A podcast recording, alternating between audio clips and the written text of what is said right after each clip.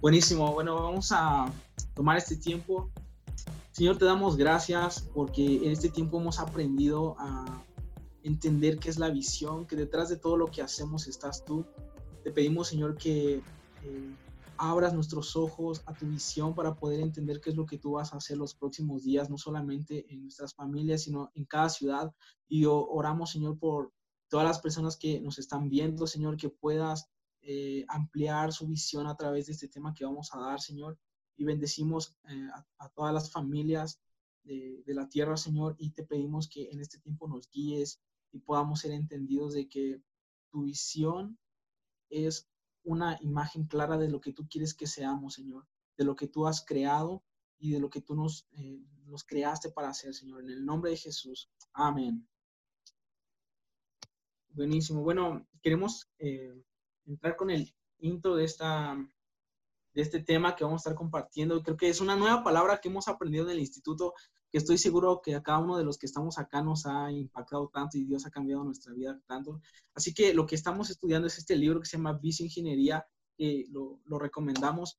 Pero lo que vamos a estar estudiando es la palabra vicio ingeniería, que es una nueva palabra que tal vez no hemos entendido, pero eh, tiene mucho significado y mucha profundidad. Creo que si podemos decir en pocas palabras que es la visión, ingeniería o una visión, es realmente tener una imagen clara de lo que nosotros podemos llegar a hacer en un determinado tiempo.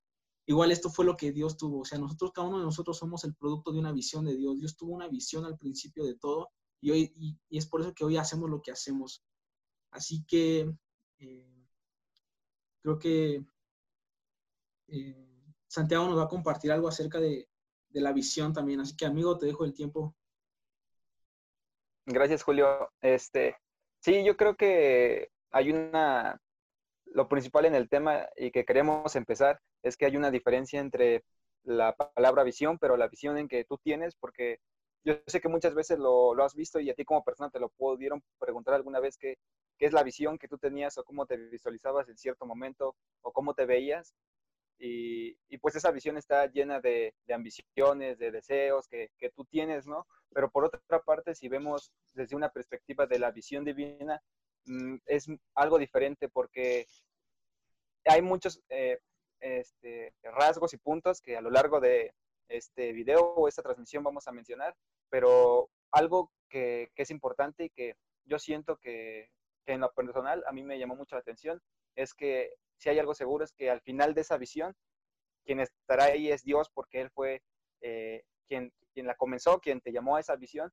Y en, una visión normal, este, tú puedes pensar que, que, vas a querer esto y que vas a conseguir esto, pero realmente no sabes, no tienes la certeza, ¿no?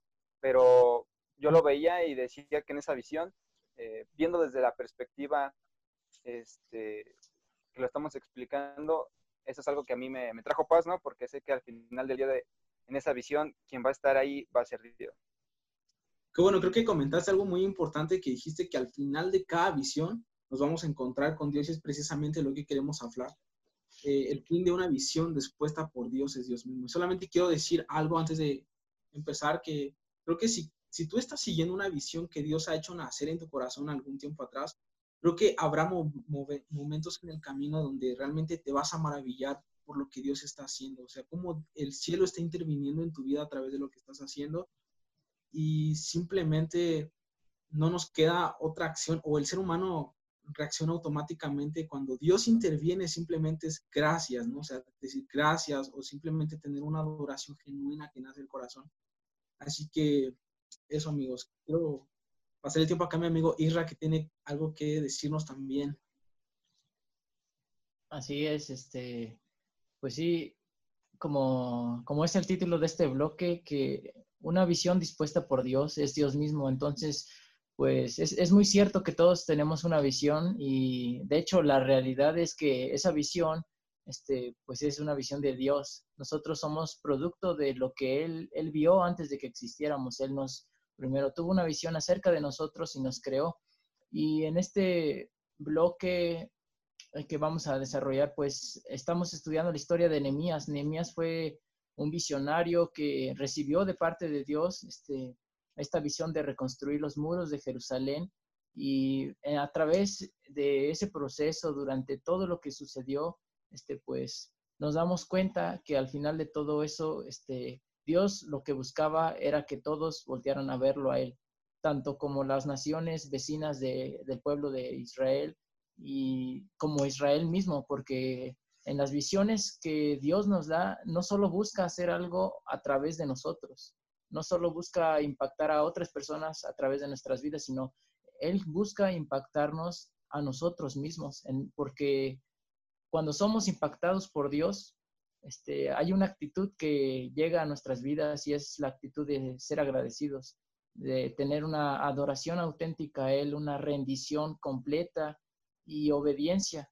Y pues eso es lo que Dios está buscando, que nosotros conectemos con Él, que volvamos al diseño que Él tiene sobre nosotros, que es este, vivir para darle la gloria a Él. Este, bueno, muy bien, complementando lo que están diciendo ustedes, que va increíble. Una de las de la frase con la que comienza en el libro, en este capítulo, en este bloque, dice que Dios siempre se revela en medio, en medio de unas visiones de las cuales Él es el autor. Cuando lo hace, la atención suele pasar de lo que se ha logrado al que alimentó esos logros. Como ya comentaban ustedes, cuando vemos la intervención divina este, de Dios, cuando vemos un destello de su gloria en nuestros proyectos, en nuestras visiones, por default, por defecto, eso es algo como que no, es inconscientemente, pero lo hacemos, nuestra atención no este, pasa de lo que está en nuestras manos, pasa directamente a Dios, a Dios mismo. Lo que estemos haciendo, donde estemos, queda, queda en segundo término, queda en segundo plano, porque directamente nuestra atención va con Dios y, la respuesta natural a esto es la humillación, la obediencia y la adoración. Este, recuerdo leyendo en Lucas 5, 18, este, para poner un poquito de contexto de, la historia este, de, la pesca milagrosa, ¿no? Que no habían pescado nada, este, Jesús le dice a, este, a, Simón, le dice, echa las redes por el otro lado, y después de que cargan las redes este, llenas de peces, este, en el capítulo, digo, en, este versículo dice, al ver esto, Simón Pedro cayó a los pies de Jesús diciendo, apártate de mí, Señor, pues soy hombre pecador.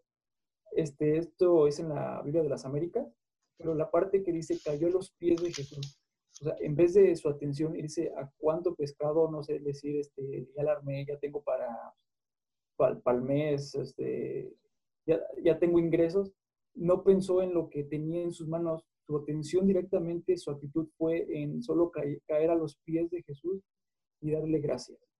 Y creo que es una parte increíble de lo que habla este bloque de construcción, que es en lo que se enfoca, que una visión dispuesta por Dios este, nos dirige y nos conecta con Él directamente, con el autor de la visión.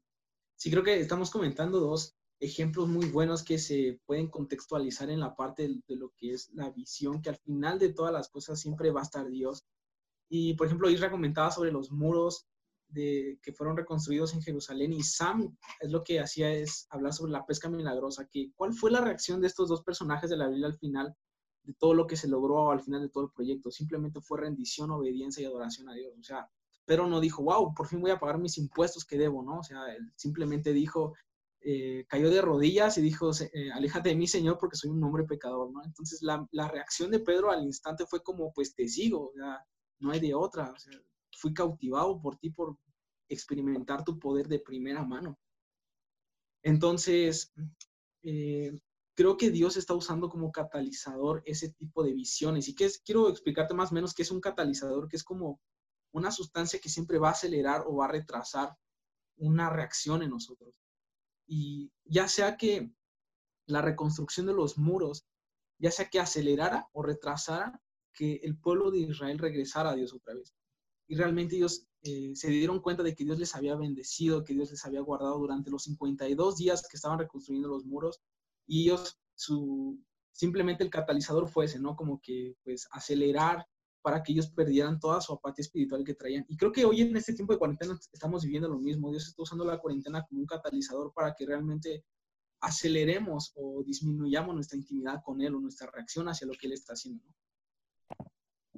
Sí, este, quiero leer tres versículos que igual este, este libro está basado en Jeremías 8 o 15, en la, la nueva versión la muralla se terminó el disco del mes de Elul, este, su reconstrucción había durado 52 días. Cuando todos nuestros enemigos se enteraron de esto, las naciones vecinas se sintieron humilladas, pues reconocieron que ese trabajo se había hecho con la ayuda de nuestro Dios. Ese, ese versículo que es este, el versículo 16, que dice, reconocieron que ese trabajo se había hecho con la ayuda de Dios. Y, ah, y en versículos antes, en el versículo 6, dice, bendijo entonces a Jehová y todo amén, alzando sus manos y adoraron a Jehová inclinados a tierra. Dios se presentó y su enfoque cambió de los muros que en tiempo récord los construyeron 52 días, pasó de una hazaña, de una proeza, pasó al Dios que dio ese, Dios el autor de, de esa hazaña, de esa proeza. Y en ese versículo que dice que alzaron sus manos, se humillaron y adoraron inclinados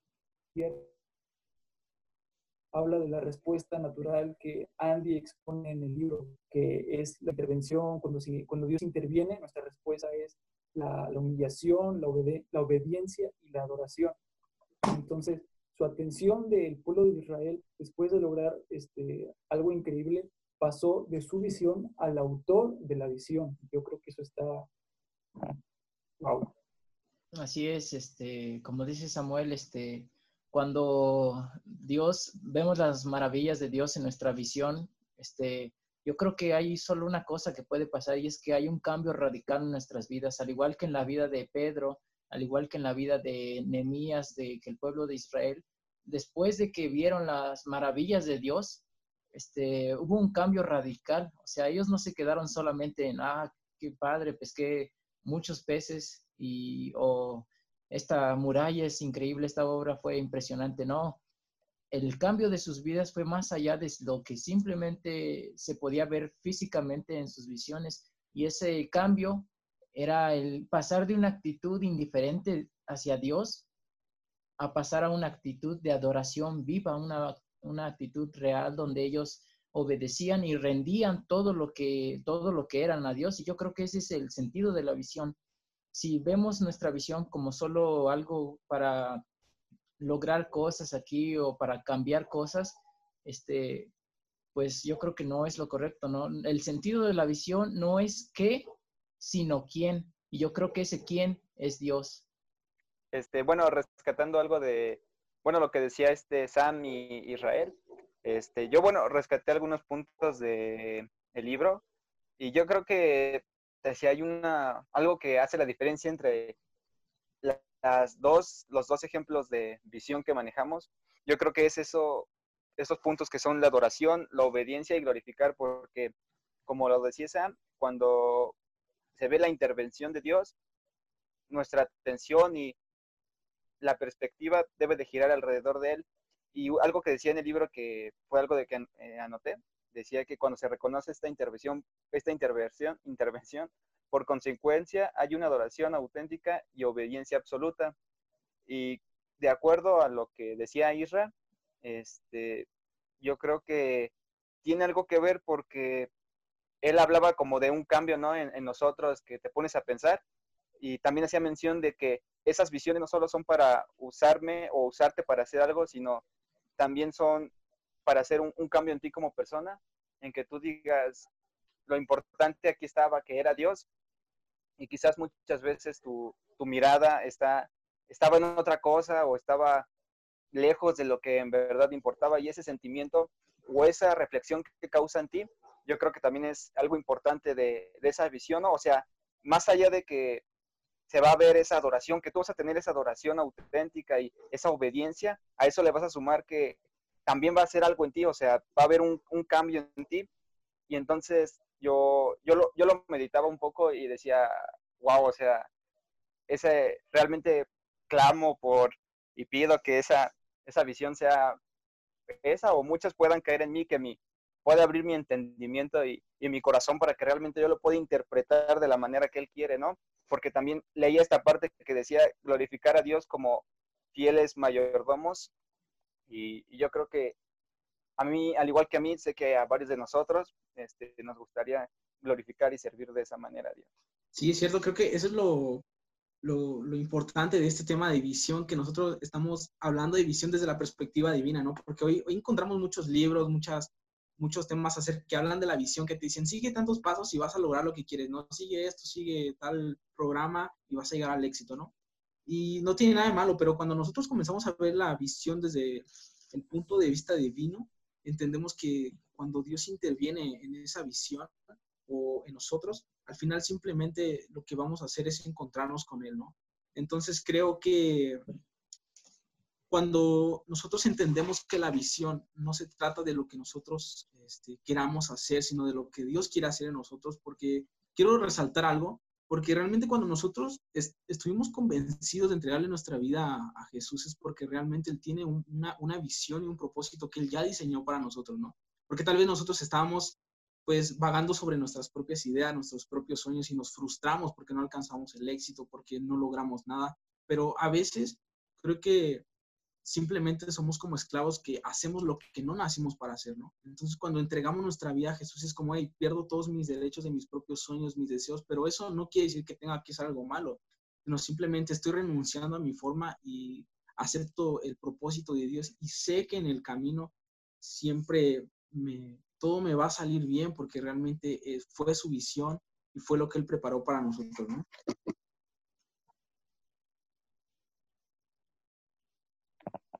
Sí, es todo lo que están ustedes hablando y compartiendo, creo que añade mucho valor este, a la plática, no solo plática a mi vida, yo creo que puede añadir muchísimo a las personas que nos están viendo.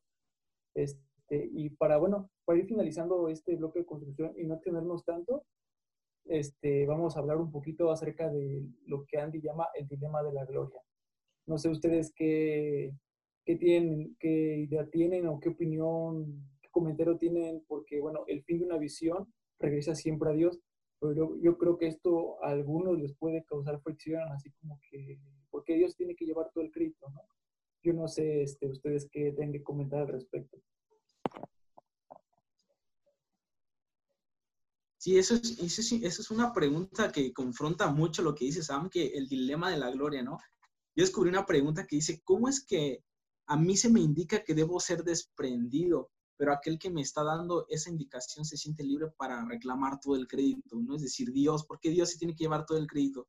Porque simplemente a veces nosotros queremos tomar el papel de dioses, ¿no? Y saber que todo es posible por medio de nosotros, que todo lo hacemos por nosotros, pero simplemente es por Él. Y quiero poner acá un ejemplo acá muy breve. No sé si muchos de ustedes han escuchado sobre Billy Graham, que fue una persona que Dios usó muchísimo. Y creo que Dios intervino tanto en la visión de Billy Graham de, predicar a todo el mundo que eh, alcanzó a casi más de 200 millones de personas, no solamente personalmente, sino en televisión y radio, o sea, todo ese tipo de ámbito lo alcanzó. Pero él dijo una frase que a mí me, me gustó mucho y él dijo que eh, cuando él llegue al cielo, él va a preguntar, ¿por qué yo, Señor? Pero no en una forma de queja, sino en una forma de gratitud, ¿no? ¿Por qué yo, por qué yo, un joven de Carolina del Norte, decidiste usarme, ¿no? Y creo que es lo que Dios está haciendo hoy con muchos de nosotros, que tal vez nadie te conoce y todo, pero realmente Dios nos eligió para intervenir en nuestra visión y que podamos nosotros al final este, mostrarlo a Él a través de lo que hacemos, ¿no? Este, sí, bueno, yo voy este, a leer este, un pasaje de un versículo que es Primera de Corintios 8:6. En esta versión dice, hasta ahora para nosotros solamente hay un Dios, el Padre del cual proceden todas las cosas y por quien existimos, y solo un Señor, Jesús, por medio del cual todas las cosas fueron creadas y a través de quien tenemos nuestro ser. Esta parte que dice que solo hay un Dios, el Padre del cual proceden todas las cosas, y que dice que hay un Señor que por medio del cual todas las cosas fueron creadas y a través de quien tenemos nuestro ser.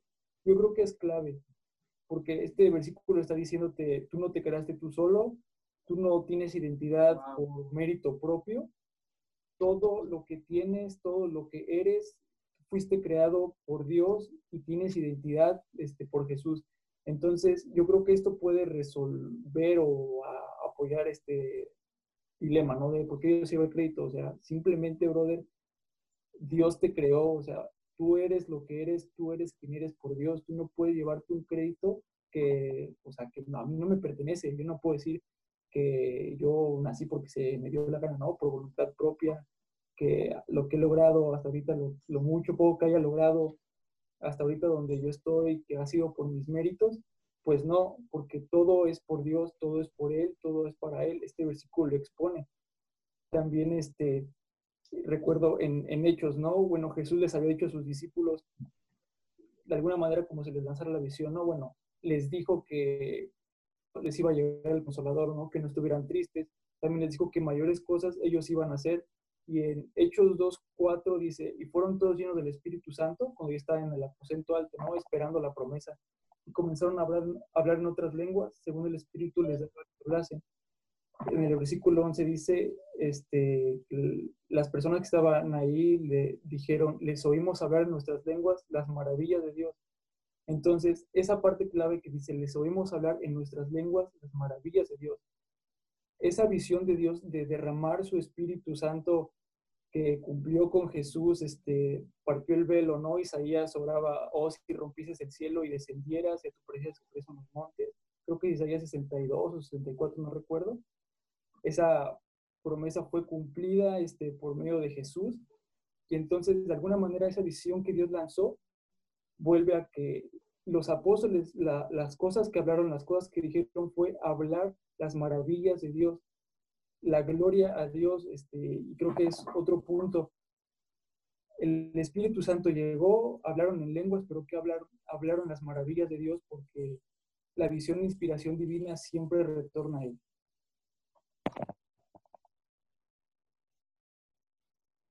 Bueno, creo que ya para no alargarnos mucho, amigos, vamos a hablar sobre, o sea, cómo podemos realmente ver a Dios a través de lo que hacemos, cómo podemos estar seguros de que Dios está detrás de todo lo que hacemos. Y creo que para esto hay un proyecto de aplicación que queremos eh, explicar al final, pero este, creo que un encuentro genuino con Dios solo puede ir tan profundo como nuestra memoria lo esté, ¿no? O sea, porque muchas veces, ¿por qué el pueblo de Israel se olvidó de Dios? Porque realmente habían dejado de buscarle, habían dejado de, leer su, la ley de Dios en ese tiempo. Entonces realmente ellos literalmente se habían olvidado. Entonces queremos invitarlos a que hagan este proyecto de aplicación en su vida porque sabemos que somos tan olvidadizos que olvidamos todo lo que tal vez Dios ha hecho en nosotros. Entonces por esta razón necesitamos un registro escrito de lo que Dios ha hecho en nuestra vida, cómo ha intervenido Dios en nuestra vida. Y entonces cuando comencemos a, a, releer todo eso, nuestra actitud va a ser adoración, rendición y obediencia a lo que Dios está haciendo. Entonces, necesitamos un diario, o sea, literalmente un diario. Y te voy a explicar en cuatro puntos qué es un diario. Un diario es un registro como íntimo del viaje que Dios y tú están haciendo juntos, ¿no? Sobre, eh, sobre la tierra. el punto número dos es que un diario es como tu historia con Dios, ¿no? ¿Qué ha hecho Dios en ti? ¿Cómo ha intervenido el cielo en tu vida? Punto número tres es documentar todas las lecciones que Dios nos ha enseñado. El punto número cuatro es documentar las experiencias de las que Dios nos ha sacado para bien. Y el último es eh, el registro de las intervenciones divinas. Entonces, este es un punto vital porque muchas veces nosotros nos olvidamos de todo lo que Dios ha hecho y y a causa de eso viene una apatía espiritual a nosotros y dejamos de buscarle, dejamos de reconocer cómo Él interviene en nosotros.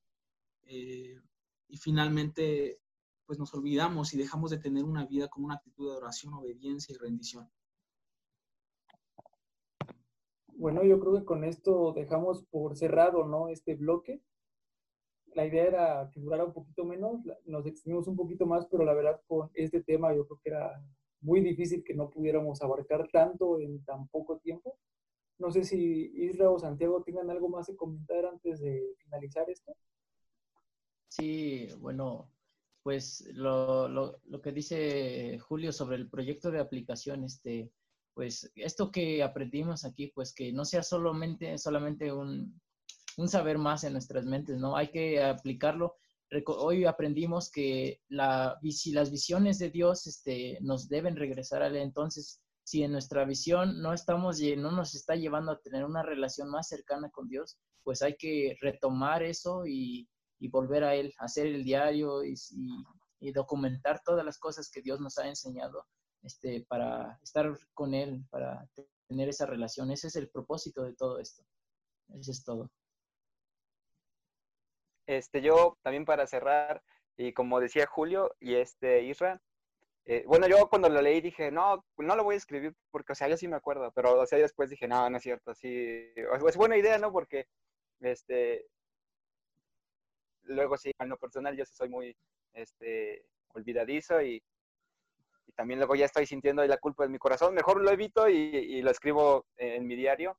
Y por otra parte también es, ese, es ese mm, punto de, cuando yo leía todo eso, de la visión me, llenaba y, que eh, causaba algo en.